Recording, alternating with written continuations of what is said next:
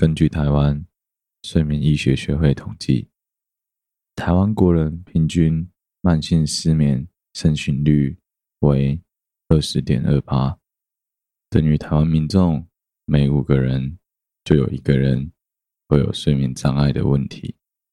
然而，随着年龄逐渐的增长，在社会上工作的压力越来越大，患有失眠的比例也会随着越来越高。造成我们失眠的原因有很多，想要彻底改善难以入眠的困扰，就必须要连同造成你失眠的病因、环境的问题，还有你的生活习惯一起做改善。只有如此，才能真正有效的解决你的睡眠困扰。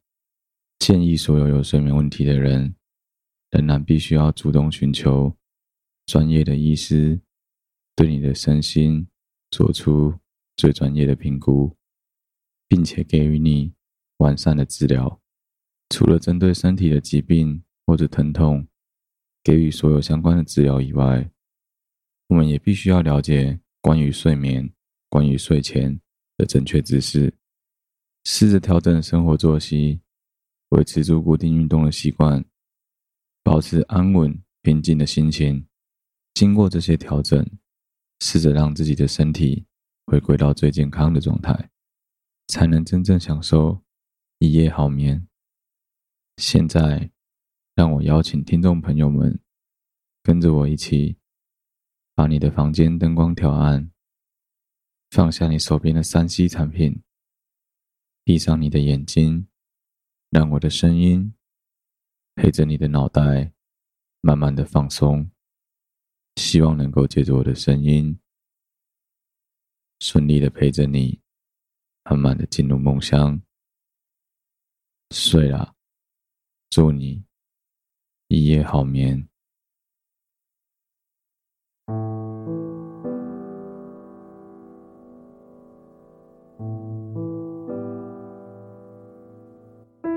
各位听众朋友，晚安，欢迎来到睡啦。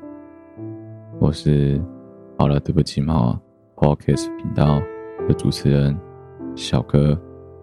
睡啦，这个节目当初创立的宗旨，就是希望能够借着我的声音，再加上所有我们在生活上、在课堂上、在工作上，光是拿出来阅览。拿出来阅读，就会让你昏昏欲睡的文字，把两者结合在一起，让各位听众能够更快速的进入睡眠当中。睡啦，这个节目固定会在不定时的礼拜六晚上上架新的集数，以陪伴大家，试着在一个礼拜的周末能够达到真正的放松，一起挑战。真正的一夜好眠，希望各位听众能够真正的借着我们的节目，顺利的进入到梦乡。各位听众朋友，晚安，欢迎来到睡啦。聊完了文史哲各式各样比较偏向文组的内容之后，我们终于要来迎接节目第一次有关于物理相关的内容。这一集开头要先来跟大家聊一聊量子力学的入门。量子力学或称为量子论，是描述微观物质所谓的原子、次原子粒子行为的物理学理论。量子力学是我们理解。除了万有引力之外的所有基本力，包含电磁交互作用、强交互作用、弱交互作用的基础。量子力学是许多物理学分支的基础，包括电磁学、粒子物理、凝聚体物理以及宇宙学的部分内容。量子力学也是化学键理论。结构生物学以及电子学等学科的基础。量子力学主要是用来描述微观下的行为，所描述的粒子现象无法精确地以古典力学来诠释。例如，根据哥本哈根诠释，一个粒子在被观测之前不具有任何的物理性质，然而被观测之后，依测量仪器而定，可能观测到其粒子性质，也可能观测到其波动性质，或者观测到一部分粒子性质，一部分波动性质，此即波粒二象性。量子力学始于二十世纪初，马克思·普朗克和尼尔斯·波尔的开创性工作。马克思·波恩于一九二四年创造了“量子力学”一词，因其成功地解释了古典力学当中无法解释的实验现象，并精确地预言了此后的一些发现。物理学界开始广泛地接受了这个新的理论。量子力学早期的一个主要成就，就是成功的解释了波粒二象性。此处与源于粒子、粒原次原子粒子同时表现出粒子和波的特性。第一个量子理论，普朗克和黑体辐射。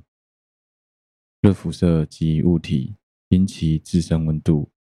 而从物体表面发射出来的电磁辐射，一个物体经过充分加热，会开始发射出光谱中红色端的光线，而变得火红。在进一步加热物体时，会使颜色发生变化，发射出波长较短、频率较高的光线。而且，这个物体既可以是完美的发射体。同时，也可以是一个完美的吸收体。当物体处于冰冷状态时，看起来是纯粹的黑色。此时，物体几乎不会发射出可见光，而且还会在吸纳落在物体上的光线。这个理想的热发射体就被视为黑体，而黑体发出的辐射就称为黑体辐射。在十九世纪末期，热辐射在实验上已有相当清晰的描述。韦恩位于定律指出辐射最强处的波长。斯特凡波兹曼定律指出每一单位面积发射出的总能量。当温度逐步递减时，光的颜色会从红色转成黄色，再转变成白色。蓝色。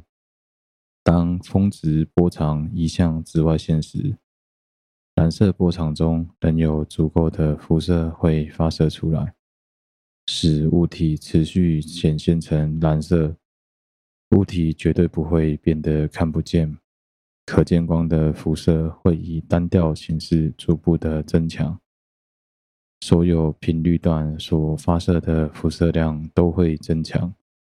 但较短波长处的增强幅度相对要大得多，因此在强度分布里的峰值就会移向较短的波长。瑞利金斯定律符合实验数据中的长波长部分，但在短波长部分，古典物理预测炽热物体所发射出的能量。会趋近于无穷大，这个被称为紫外灾变的结果显然是错误的。第一个能够完整解释热辐射光谱的模型，是由马克思·普朗克于一九零零年提出的。他把热辐射建立成一群处于平衡状态的谐振子模型，为了符合实验结果。普朗克不得不假设每一个谐振子必定以自身的特征频率为能量单位的整数倍，而不能随意发射出任意量的能量。也就是说，每一个谐振子必定以自身的特征频率为能量单位的整数倍，而不能随意发射出任意量的能量。也就是说，每一个谐振子的能量都经过量子化，每一个谐振子的能量量子与谐振子的频率成一个比例，这个比例常数就称为普朗克常数。普朗克常数的符号为 h，其值为六点六三乘以十的负三十四次方 Js。频率 f 的谐振子能量 E 为 E 等于 nhf，此处 n 等于一、二、三。普朗克定律是物理学中的第一个量子理论，也使普朗克荣获一九一八年的诺贝尔奖，为表扬普朗克对于能量量子的发现和促使物理学进步的贡献。但当时普朗克认为，量子化纯粹只是一种数学把戏，而非我们今日所知的改变我们对世界的理解的基本原理。量子力学的概述。乌云。十九世纪末，人们普遍认为古典物理的宏伟框架似乎已经接近完成了，但对于一些新的实验发现，古典物理不能做出合理的解释。因此，这种观念受到了挑战。在宏观尺度低速运动状态下，古典物理学理论有着完美的应用，但在解释大量微观粒子运动或物体以极高的速度运动时，古典理论遭受了巨大的困难。一种关于全局的观点认为，总体而言，从普通的观测中得到的结果。受到了观测和理论预言的挑战，古典物理已经给不出可能的解释。逐渐显露的现象是，宇宙表现出的行为倔强地违背着我们的常识。在大尺度层面，相对论告诉我们，对不同的观测者来说，时间流逝的快慢并不相等。物质能转变为能量，反之亦然。两个以超过零点五倍光速的速度相向而行的物体，无法以超过光的相对速度接近对方。时间历程会在接近大质量物体时变慢等等。事物并不是以我们的经验所习惯的方式所运作着的。在小尺度方面，奇异的现象更是无所不在。我们无法描述一个光子或电子从出发点到它被发现点之间的确定的位置，或是运动轨迹。我们无法用日常的经验来判断一个粒子将在何处出现。它甚至会有一定的几率在一个封闭的边界以外出现。几率成为这个尺度上一切交互作用的关键因素。讨论任何原子尺度上的粒子的运动轨迹是没有意义的，因为如果我们要精确地测量粒子的位置，对其速度的测量的准确度就会降低，反之亦然。在古典物理的时代，牛顿和他的追随者们相信光的本质是粒子，而另外一部分人。例如，惠更斯则认为光是在某种介质中传播的波。物理学家们并没有去寻找实验去证明某一方的观点是否正确，而是设计了能够显示出光的频率等属于波动性的特征的实验，同时也有能显示出动量等粒子性特征的实验。而在此后的一些实验观测中，尺度较大的粒子，比如原子，甚至是一些分子，都显示出了波动性的特征。一九二七年，尼尔斯·波尔这样写道：“如果有人没有被量子论所震惊的话，他就没有理解它。从乌云走向曙光，量子力学的基本问题源自十七世纪对光的本质的研究。”以及十九世纪电和磁的本质被揭示出来。一六九零年，惠更斯提出了光波动说，用以解释干涉和折射现象；而艾萨克·牛顿坚信光微粒说，即光是由极其微小的粒子构成的。他把这种粒子叫做光微粒。由于牛顿本人的高度权威，光微粒说在很长的一段时间占据着上风。一八二七年。托马斯·杨和奥古斯丁·菲涅尔用实验证明了光存在干涉现象，这是和光微粒说不相容的。随着光波动说的数学理论逐渐完善，到十九世纪末，无论是实验还是理论上，牛顿的理论都失去了以往的地位。不久之后的一些实验现象，如光电效应。只能把光看作一份一份的，或是将其量子化，才能得到合理的解释。当光照射在金属表面，电子会离开初始位置溢出。这种现象的一些特点，只能在光的能量不连续的假设下，才能被合理解释。在一个光电设备，例如照相机的负光表等之中。光照射在金属感应器表面，使得电子溢出，增加光的强度。同一频率的光能够让更多的电子溢出。然而，如果想要使电子的速度更快，也就是让动能变得更大，必须增加光的频率。因此，光强只决定了光电流的大小，也可以说是电路中电压的大小。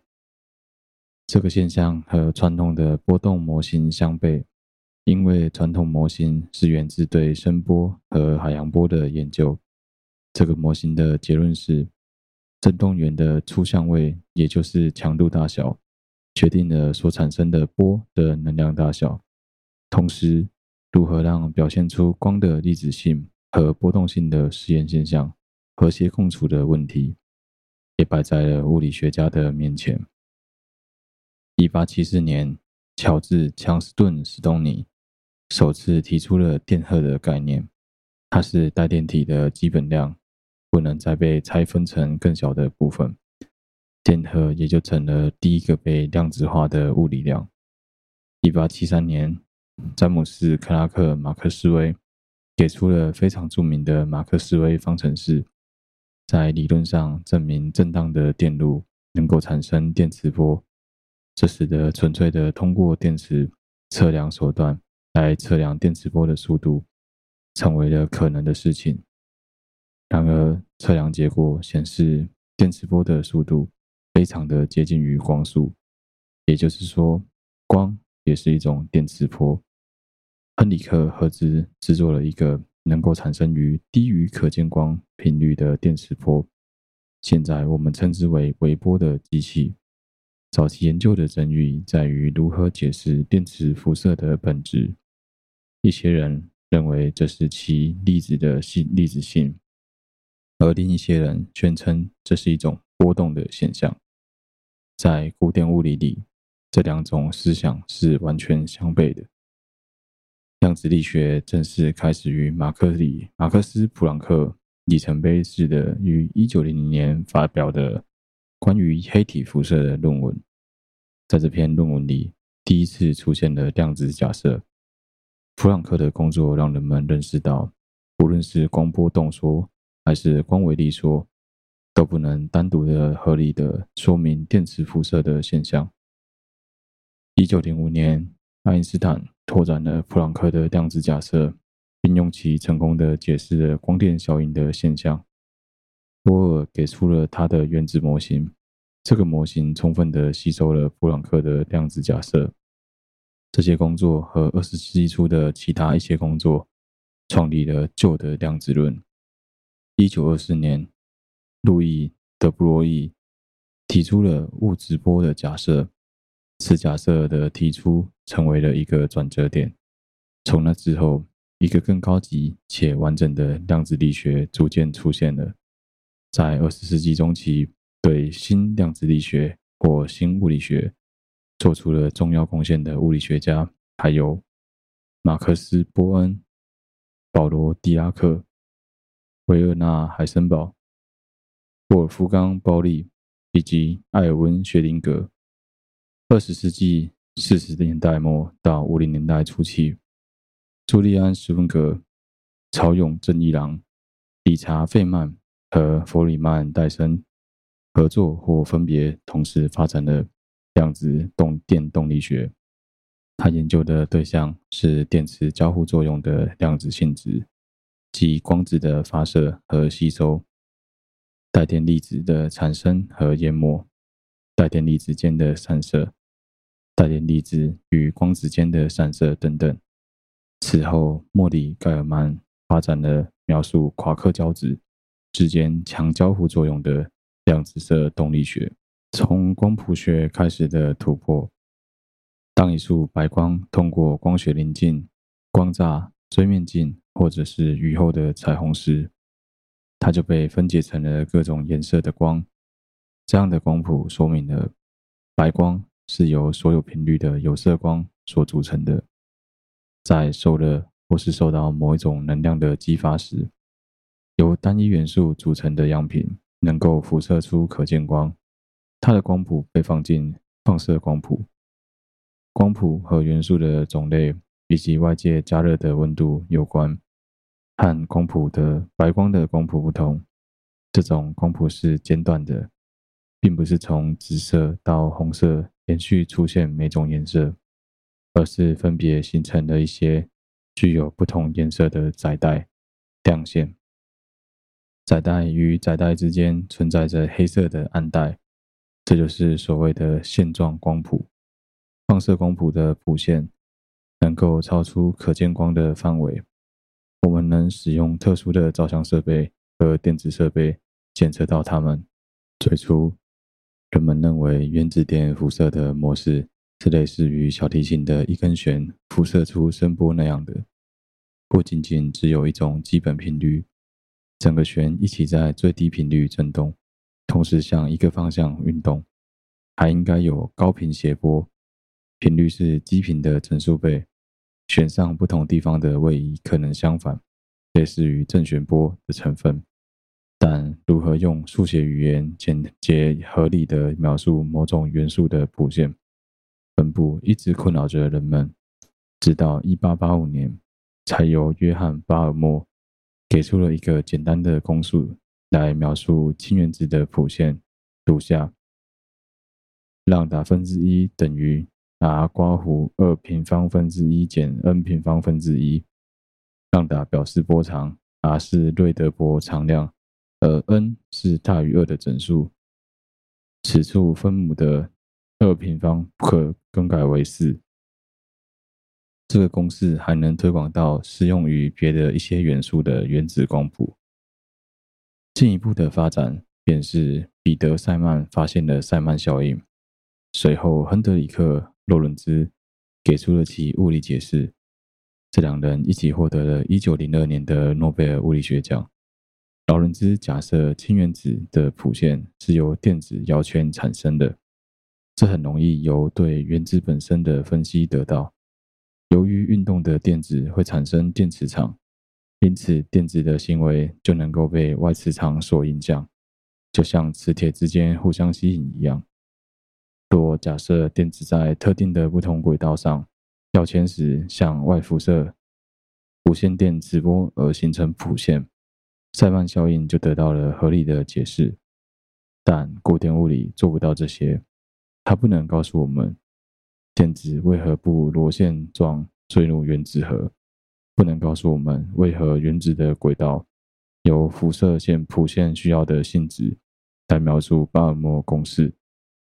不能告诉我们为什么电子的光谱都不是连续的，而这一切都预示着变革即将到来。古典量子论，量子力学始于对电磁波的谱系分析。我们最熟悉的电磁波就是可见光了。电磁波的频率或波长决定了它的能量。紫外线、X 射线和伽马射线。具有比可见光更大的能量，而红外线、微波、无线电波的能量比可见光来得小。电磁波在真空中以光速传播。从此以后，粒子通常是指基本粒子或次原子粒子。普朗克常数，古典物理有一个关于黑体辐射问题的推论：当频率增大时，黑体辐射将会释放出无限大的能量。锐利金斯定律。这个结论当然是荒谬的，可观测到的实验现象也是让人无法理解。黑体的辐射光谱的能量密度，随着频率从零开始递增，达到一个峰值。峰值频率和辐射源的温度有关，之后再逐渐衰减至零。一九零零年，马克思·普朗克给出了一个能够解释黑体光谱实验现象的经验公式。利用数学差值法，但它不能使之和古典物理相协调。他得出的结论是，和从前大家所普遍相信的不一样。古典物理并不适用于微观的世界之中。普朗克的公式适用于任意的波长和频率的情况下，同时限制了发散的能量传输。在古典物理里，振动的能量。仅仅取决于其振幅，而振幅的大小是没有任何限制的。他的理论导出了一个重要的推论：辐射的能量和辐射的频率呈正比关系，频率越高，能量越大。为了解释这个推论，他做了这样的假设：宏观的辐射源，如黑体，是由数量巨大的基本谐振子构成的。振子的频率在零到无穷大之间分布。不久以后，证实了这种基本正谐子就是原子或分子。于是，普朗克做了更进一步的假设：任意振子的能量 E 和它的频率 F 成正比，而且是某种整倍数的关系。如下所示：E 等于 NhF。在此式里，N 等于。一、二、三，H 由普朗克首先引入的是基本物理学常数，为了纪念他的功绩，被命名为普朗克常数。H 是一个非常小的量，大约是六点六六零六九三乘以十的负三十次方焦耳秒。如果我们知道 H 和光子的频率，就能用这个方程式计算出光子的能量。给出一个例子：如果一束光的频率是五百四十乘以十的十二次方赫兹，那么这束光的每个光子能量就是 h 乘以括弧五百四十乘以十的十二次方赫兹。因此，光子的能量就是三点五八乘以十的负十九次方焦，就是大约二点二三电子伏特。如果用这种方式来描述波所具有的能量，波所携带的能量就成了一份一份的。普朗克将这种份命名为量子。就这样，电磁波被重塑成了类似于粒子的物质。电磁波的能量被量子化后，量子力学诞生了。能量的大小和电磁波的频率息息相关。对于可见光来说，能量和颜色相关。因为颜色是由其频率所决定的，但读者应该认识到，我们虽然用了诸如份、波、粒子等来自于宏观世界的概念来描述量子世界，但实际情形比这复杂得多。我们这样做是为了方便读者所理解。在早期关于光的研究中，存在对光的两种相互竞争的描述方式，作为波。在真空中传播，或是作为微小粒子沿直线传播。普朗克表述的光的能量是量子化的，凸显出了它的粒子性。这种表述让我们明白了光是如何以量子化形式传播能量的。但是，光的波动性又是我们理解绕射和干涉之类的现象所必须的。一九零五年，爱因斯坦引入普朗克常量来解释光电效应，而获得成功。他假设一束光是由大量的光量子，也就是后来的光子组成的。在这个前提下，一个光子具有的能量是不变的，且和其频率成为正比关系。不同的光子具有不同的能量。尽管这个建立在普朗克量子化假设上的理论，听起来类似于牛顿的光维力说，但爱因斯坦的光子同时还具有频率这种性质，其能量还和频率成正比，这是和过去不一样的。但无论如何，光维力说以一种折中的方式回来了。粒子和波的概念都源自于我们日常生活的经验。我们不看看见单独的光子，事实上，我们的观测就是利用光子来进行的。我们只能间接地观察它们的一些性质，比如，我们从表面覆盖着油墨的水坑看到各种光的反射，各种的颜色，把光看作某种波，我能解释这种现象。而对于其他一些现象，比如照相机中的曝光表的工作原理，我们又习惯把光看作某种和广光屏相撞的粒子。无论是哪种方式，我们都是在用日常生活中有经验得到的一些概念，来描述那个我们永远无法直接看到或者感知到的世界。当然，无论是波动说或是维力说，都不能让人完全满意。总体而言，任何一种模型都只是对实际情形的近似描述。每一种模型都有它适用的范围，超出这个范围后，该模型也许就不能做出精确的描述了。牛顿力学对于我们的宏观世界来说仍然是足够实用的。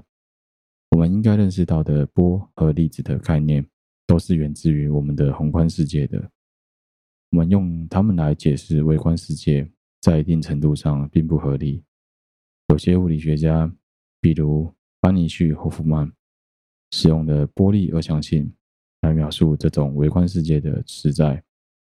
而在接下来的讨论中，使用波还是粒子，将取决于我们从哪个方向去研究量子力学的现象。约化普朗克常数、狄拉克常数。普朗克常数最初只是连接光的能量和频率的比例因子。波尔在他的理论中推广了这个概念。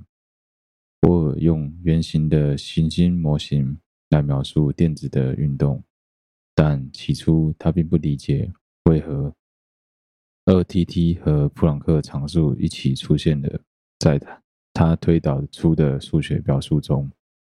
不久之后。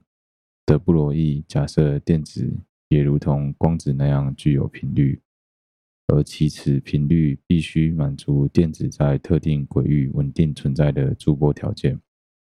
这就是说，电子波周圆周运动的轨迹必须光滑地衔接起来，波峰和波谷连续分布，中间不能有间断，周长的每一段都是振动的一部分。而且波形不能重叠，很自然的，我们可以得出轨域的周长 c 是波长浪达的正整数倍。我们知道轨域半径 r 之后，就能计算出周长，再利用周长计算出电子的波长。数学表述如下：c 等于二派 r 等于 n 浪达，解出浪达得到。浪达等于二派 r 分之 n，这个方程式用半径 r 表示出了决定频率和波长的轨域周长。就这样，因为半径和周长之间的固有关系，二派再一次的出现在了量子力学之中。一九二五年，当纳维尔纳海森堡在完成他的完整量子理论表述过程中。傅立叶级数是计算中经常出现的数学形式，而在傅立叶级数中，二派这个因子可以说是无处不在。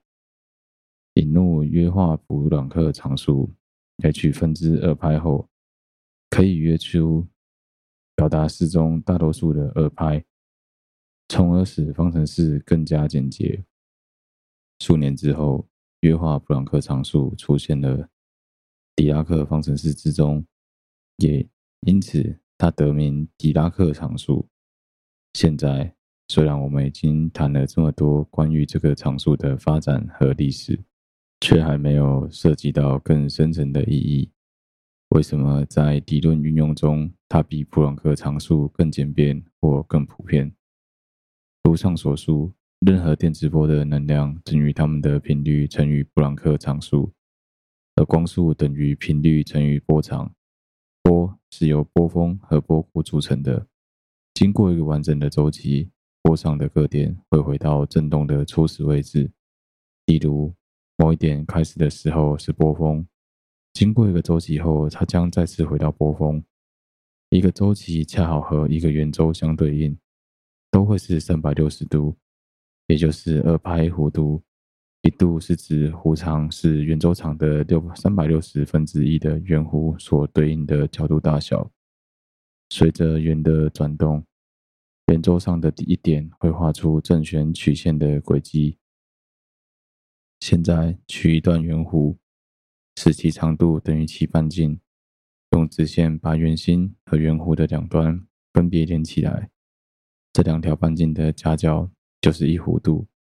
圆周和波的周期都是二派弧度。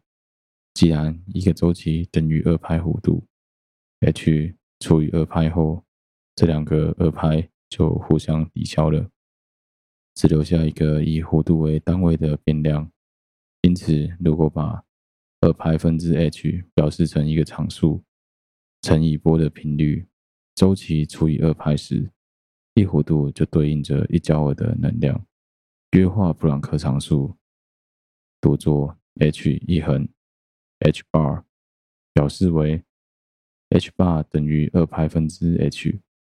约化普朗克函数是计算电磁波的能量时使用的单位，由周期变成了弧度。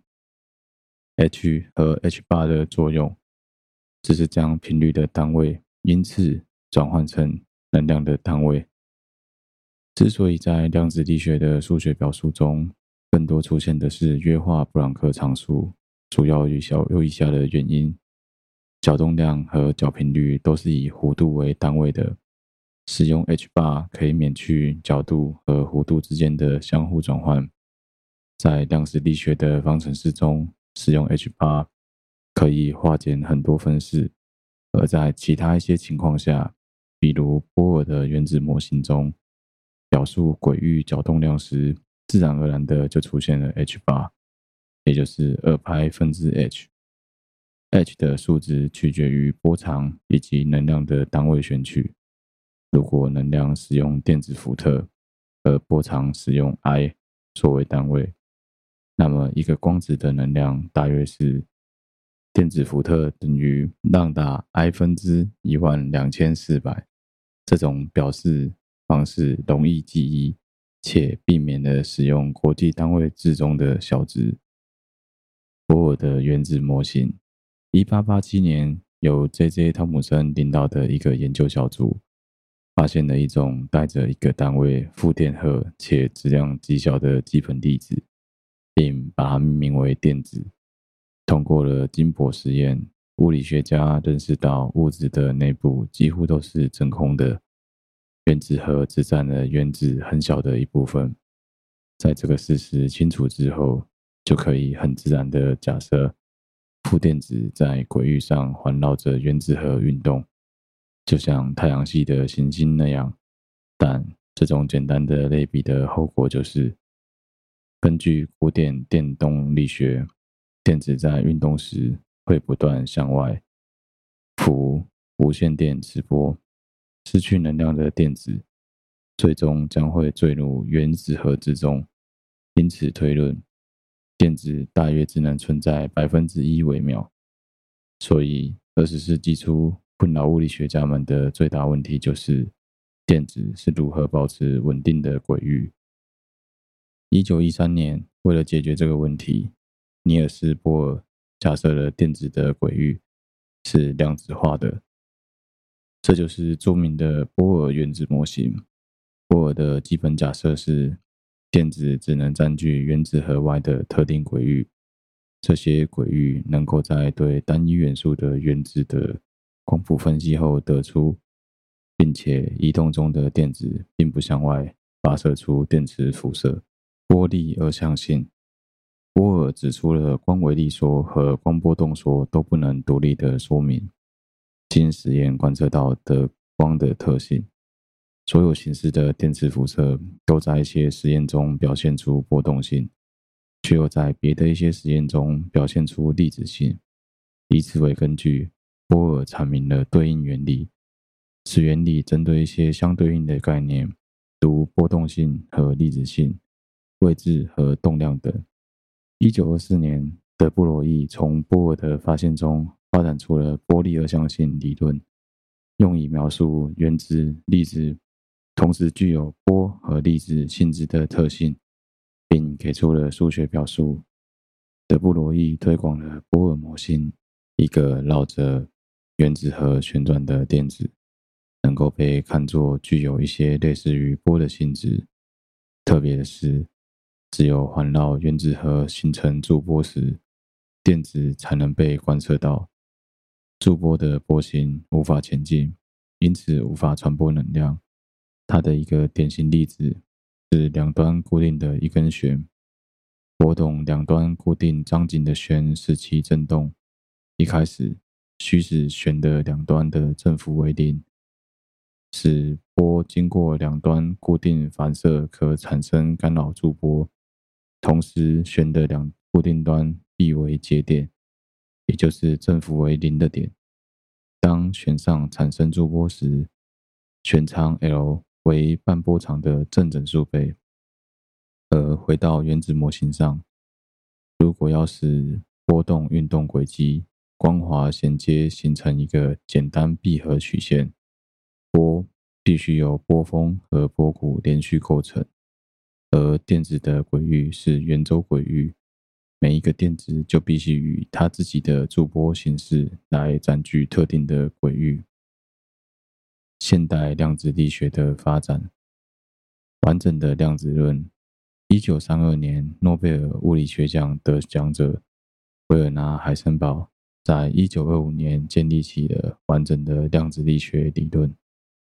薛丁格波动方程式，一九二五年基于德布罗意的物质波模型，艾尔温·薛丁格假设电子就是那样环绕原子核的波，然后对电子的行为进行了数学分析。他并没有把电子比作绕行行星转动的卫星，而是把它们看作原子核周围的某种波，并且指出。描述各个电子的波函数都是互不相同的，而这种波函数所遵守的方程式被命名为薛定格方程式，以纪念他为量子力学所做出的贡献。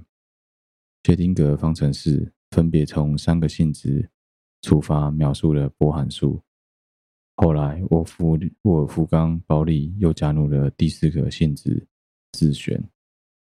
一轨域的名称表明了粒子波的能量高低，离原子核越近，能量越低。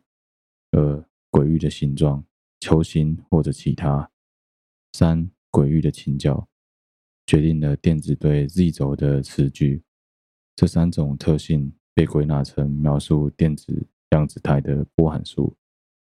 量子态代表着电子的这些特性。它适时地描述了电子的状态，电子的量子态由它的波函数给出数学描述。我们用希腊字母 psi 来表示波函数。这三个被波函数描述的特性，分别被称之为电子的量子数。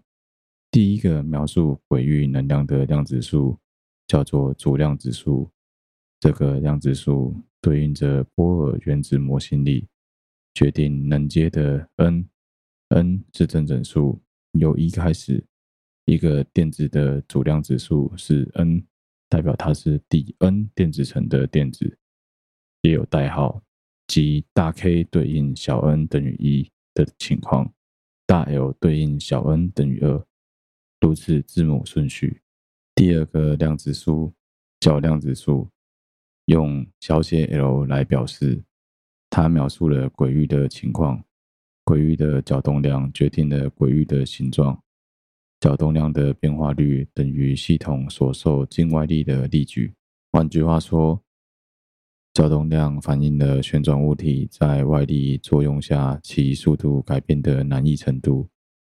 角量指数小写 l 代表着电子对原子核的角动量，L 在原子中的电子轨域允许值。自零开始直到 n 减一，其对应的轨域种类 L 等于零到三，使用的符号分别是 S、P、D、F。L 值为四以上时，则依字母顺序表示为 G、H 等等。薛丁格方程式的第三个量子数描述了电子的磁矩。此量子数用小写 m 或带下标的小写 l 的 m 来表示，这是因为磁矩跟第二个量子数 l 有关。一九二六年五月，薛丁格证明了海森堡的矩阵力学和他的波动力学对电子性质和行为的预测结果是相同的，而他们在数学上也是等价的，但他们仍然在对各自理论的物理诠释上。无法取得一致的意见。海森堡认为，简短的量子跃迁的存在是很自然的，但薛丁格人寄希望于得到一个连续的、传统的、如同波动说那样的理论，来让海森堡的愚蠢的量子跃迁从物理学里彻底消失。不确定性原理，一九二七年。海森堡利用他的矩阵力学和一些理想实验，推导出了一个微观尺度下物质和能量的重要理论。他发现，在测量粒子动量和位置的时候，会导致四派分之 h 的残留误差。测量时，位置的残留误差越小，动量的残留误差就会变得相当大，而四派分之 h 就是这个残留误差的下限。也就是说，两者残留误差的乘积大于等于四派分之 h。这一结论最终被称为不确定性原理。量子力学严格限制了测量处的处于运动状态的次原子粒子时的精确度。观测者可以精确测量粒子的位置或是动量，但无法同时精确地测量两者。这个限制意味着，对其中一种属性的测量达到极高的精确度时，对另一种属性的测量的残留误差将会趋近于无穷大。海森堡在早期一个关于不确定原理的演讲里，这样提到了波尔模型：你大可以认为电子的轨域并不是真正的轨域，实际上。在每一时刻，电子总有一个属性是我们无法确定的，要么是动量，要么是它的位置。这是不确定关系得出的结论。只有接受了这个理念，我们才可能描述电子的轨域是什么。而它的确是这样的。不确定性原理给出的一个重要结论，就是在某一时刻。我们不能确定电子在轨域上的确切位置，我们只能给出电子在某一位置出现的可能性，计算出电子可能出现的位置，给出可能相对域的轨域，我们就可以给出一种传统途径不同的原子描述。电子在原子核周围形成了电子云，它分布在原子核周围，在靠近原子核的一些区域。电子云拥有最大的密集度，这代表电子在这些区域出现的几率最大。在远离原子核的区域，电子云变得稀疏了。电子在这些区域出现的几率较小。数学上，我们把这些点状云称为几率分布，这是它的一种较形象的表述方式。波尔的原子模型中，每个轨域对应的量子数。n 就成为了 n 维球面，被描绘成环绕原子核的几率电子云。如果一个电子的位置无法被测量出，我们就不能描述它处于哪一个特殊的位置。我们能做的，就是在计算出电子在某轨域上某些位置出现的几率。换句话说，量子力学只能给出发生某种可能的结果的几率。海森堡从不确定原理出发，继续思考观测电子的问题，得出的结论居然是微观粒子只在我们观察它的时候才存在。注意，它针对的是粒子本身，而不是它们的轨域。尽管它所阐述的理论看上去是荒诞且强烈的违背我们的直觉的，量子力学仍然只从几率分布出发来。计算给定轨域下的电子的位置。尽管海森堡的矩阵力学允许电子出现在无限多的位置，这并不意味着电子可以出现在空间中的每一个地方。有一些条件限制了电子，使其必须占据某些特定的几率分布描述的位置。波尔模型是通过电子的能阶来描述电子行为的。矩阵力学和它是相容的，因此，一个电子所出现的 n 维球面对应着离原子核某一特定距离，而正是这个距离决定了电子的能量。正是这个条件制约了电子的位置。电子可能存在的位置的数目又被称为相空间的相格数。根据不确定原理，古典相空间不能被无限的细分。因此，在一个轨域上，电子能占据的位置数就是有限的。电子在原子里的位置取决于它的轨域，而一个轨域终止于原子核，并且离下一个轨域的开始位置很近。自牛顿以来的古典物理学告诉我们，如果我们知道某一时刻行星和恒星的运动和位置状态，我们就能够预测它们在未来任何时刻的运动状态。不确定原理则告诉我们，这对于次原子世界是不适用的。我们不能同时精确测量出微观粒子的位置和动量。对于粒子未来的运动状态，我们只能给出一种几率分布。该分布只能告诉我们在未来它处于这种状态的可能性。源自波粒二象性的不确定性原理的影响，只在次原子尺度时显现出来。尽管这些现象违背了我们的直觉，以不确定原理著称的量子力学仍然不断引领着科学技术的进步。如果没有它，我们也就不会拥有电子计算机、荧光灯以及医学影像设备。波函数，他说。对于单个电子而言，薛定谔的波动方程式及其独特的波函数，和海森堡的量子化的点粒子几率分布一样，在空间中散开。因为波本身就是分布很广的劳动，而不是点粒子，因此薛丁格的波动方程式能够得到和确定性原理相同的结果。因为位置的不确定性，在波的劳动的定义中就表现出来了。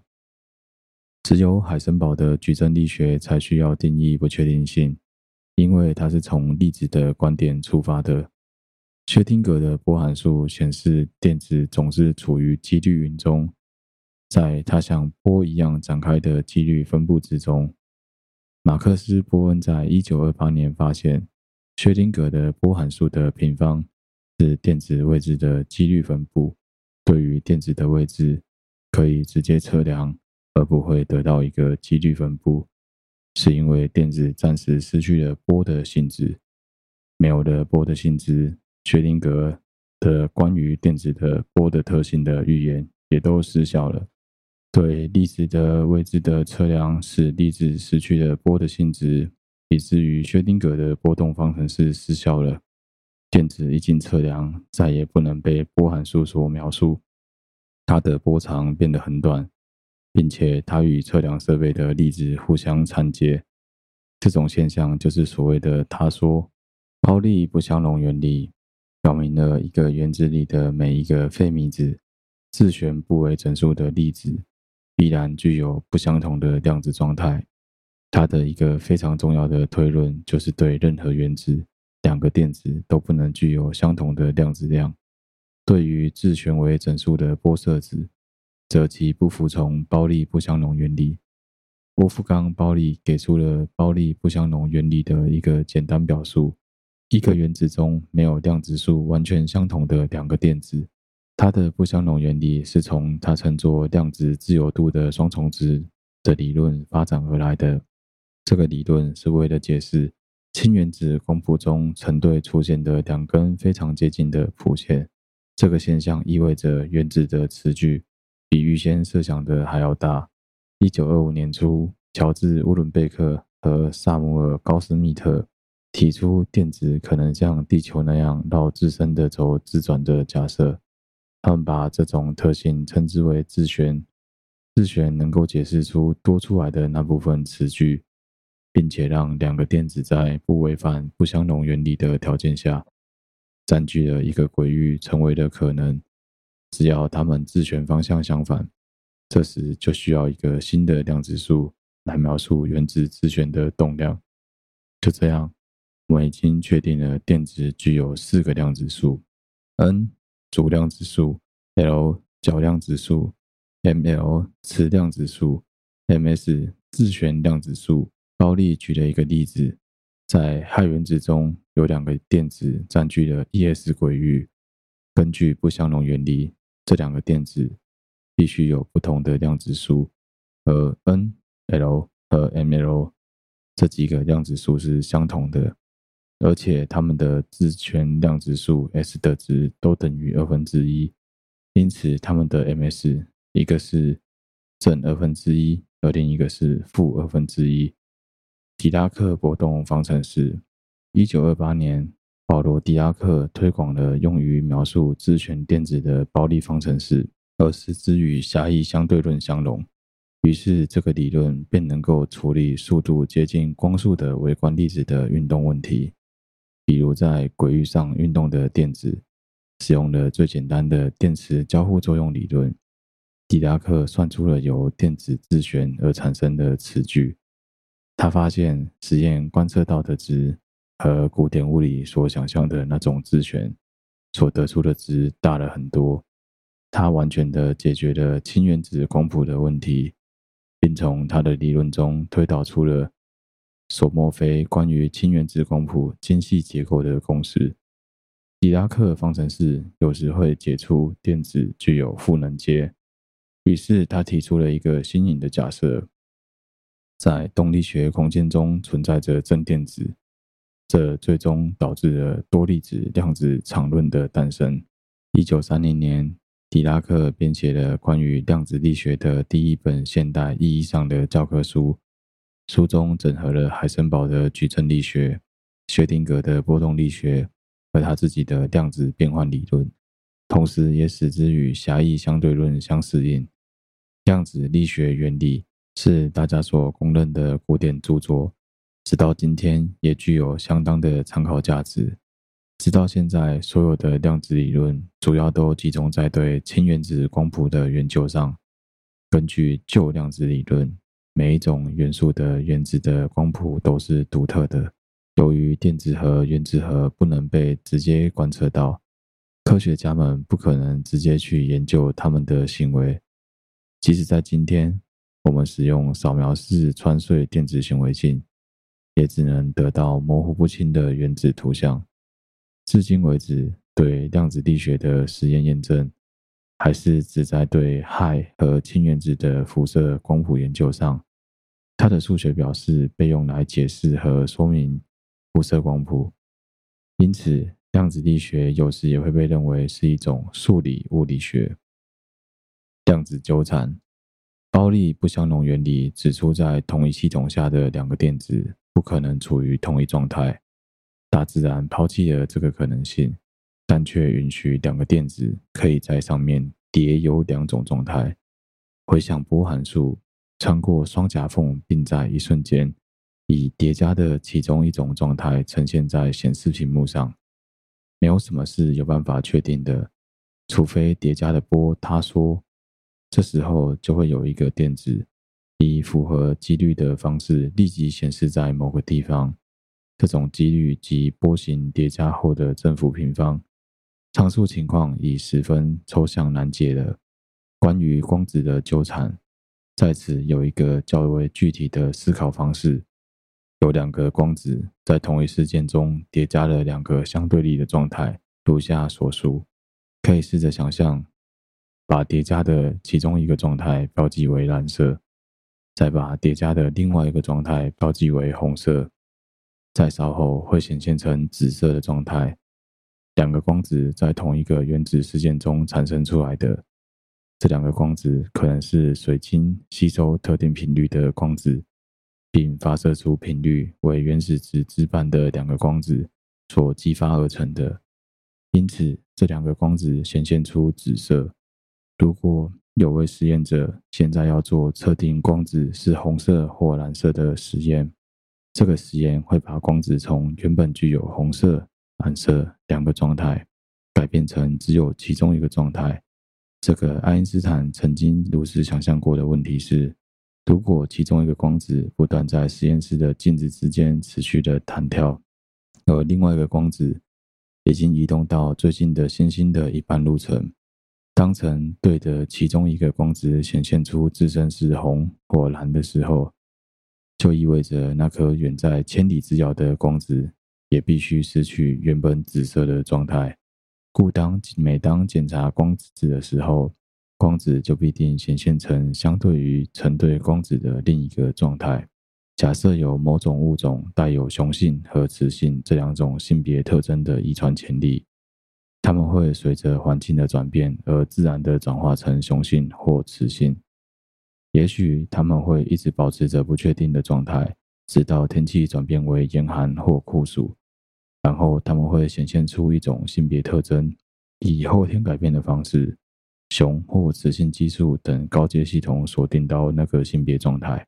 自然界中确实有符合上述情节的情况，不过现在要再像想象，如果有一对双胞胎出生，并且有一股自然之力。禁止这对双胞胎显现出同一性别。之后，如果双胞胎中其中一个到了南极，并且转变成雌性，此时另一个双胞胎将无视当地气候，直接转变成雄性。这样的世界相当的难以理解。在南极洲的一只动物，会影响到它那远在红木市的双胞胎兄弟。这种事要怎么样才会发生？美国加州吗？心电感应吗？什么？要怎么样才能瞬间做出变化？即使是来自南极洲的无线电讯息，都要花费一段时间。为了证明量子力学是个不完备的理论，爱因斯坦从理论上的预言开始着手。该理论预言。那些过去已经交互作用的两个或更多粒子，在之后的测量中可以显示出很强的联系。他试图用古典的方法来解释这个看似的交互作用，通过他们平常的过去，而不是幽灵般的超距作用。这个争论最终在一篇著名的论文中得到了解决。爱因斯坦。波尔多斯基和罗森在这篇文章中提出了现在所谓的 EPR 悖论，在假设定域实在性的基础上，EPR 试图从量子论的角度出发，解释一个粒子同时具有位置和动量两种属性，而对应的哥本哈根解释则认为只有其中之一实际存在。且仅仅在被测量的时刻才存在。EPR 总结说，量子论是不完整的，因为它没有考虑到自然世界中明显存在的物理属性。同一年，艾尔温·薛丁格使用“缠结”这个词，并且声称，相对于把它称为量子动力学的特征之一。我更想称它为量子动力学的专有特征。缠接是否真的是一个真实的条件？这个问题一直到现在仍然存在着争议。贝尔不等式是对爱因斯坦声明最有力的挑战。量子电动力学，量子电动力学是关于电磁力的量子理论。要理解它，你需要先理解电磁学。电磁学之所以被称作电动力学，因为它描述了电和磁力之间的动力学作用。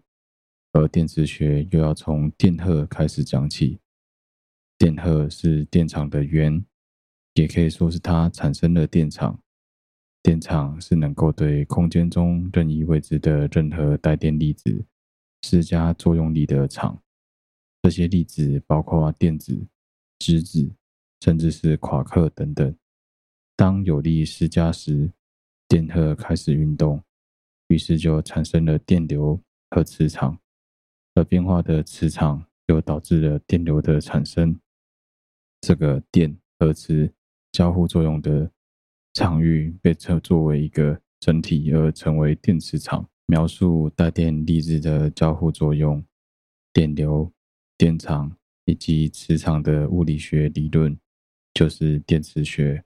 一九二八年，保罗·狄拉克给出了关于电磁学的相对论性质的量子理论，这就是现代量子动力学的原型。在这个理论里，已经有了现代理论中的很多重要基础，但是在这个理论中的计算中，出现了无法消除无穷大的问题。这个问题最初被理论的创始人看作暂时的疑难，并终将得到解决。而重整化的方法最终解决了这个问题，它也成为量子电动力学。和其他一些物理学理论自我完善的重要工具，并且在一九四零年代末，费曼图向人们展示的所有交互作用的途径。它显示出了电磁力的本质是带电粒子交换光子的交互作用。量子电动力学所预测的一个例子，是已经被实验证实的兰姆移位。由于电磁场的量子效应，一个原子或离子的能阶会轻微的偏离没有量子效应时的位置，而表观上光谱谱线会平移或分裂。二十世纪六零年代，物理学家们意识到量子电动力学在高能状态下将彻底失效，这也导致了粒子物理学标准模型的建立。它的出现解决了高能状态下的失效问题。标准模型使得电磁作用和弱交互作用相统一，这就是弱电作用理论。毫无疑问，量子力学的威力是人类之前建立的任何一个理论都无法匹敌的。它完美的解释了古典力学无法解释的物理现象。并成功预言了后来的许多实验发现。量子力学还把大量的其他理论融入自己的体系中。量子力学，特别是量子电动力学，被称为人类有史以来最精确的理论。在实验预测上的精确度，超出了几乎所其余的所有科学理论。现代物理学的绝大多数基础理论。包含狭义相对论，都被量子力学纳入量子场论的范畴中。古典力学在人们生活中仍旧起作用，这是因为几乎所有的古典物理内容都可以被看作是量子物理和相对论的近似情况。古典物理仍能处理自然界的一种基本力。因质量而产生的万物之间相互吸引的万有引力的问题。广义相对论是成熟的，并被广泛的接受重力的理论。目前，量子场论还没有真正的渗透到广义相对论中。将广义相对论和相对论性量子力学联合起来的终极理论，被誉为当代物理学的圣杯。尽管量子力学在预言和实验上得到了空前的成功，它的很多方面却一直在挑战着我们的直觉。量子力学所描述的微观物质行为，和我们由日常经验所能想象的，实在是相差甚远。有趣的是，对应原理和艾伦菲斯特定理预言了，当一个系统尺度增大到一定程度时，使得普朗克常数可以忽略不计而趋近于零。量子力学在此时将会退化到古典力学。其中有一些例外，比如超流动性和超导性等等。对于我们的日常生活来说，量子力学的效应完全可以忽略不计。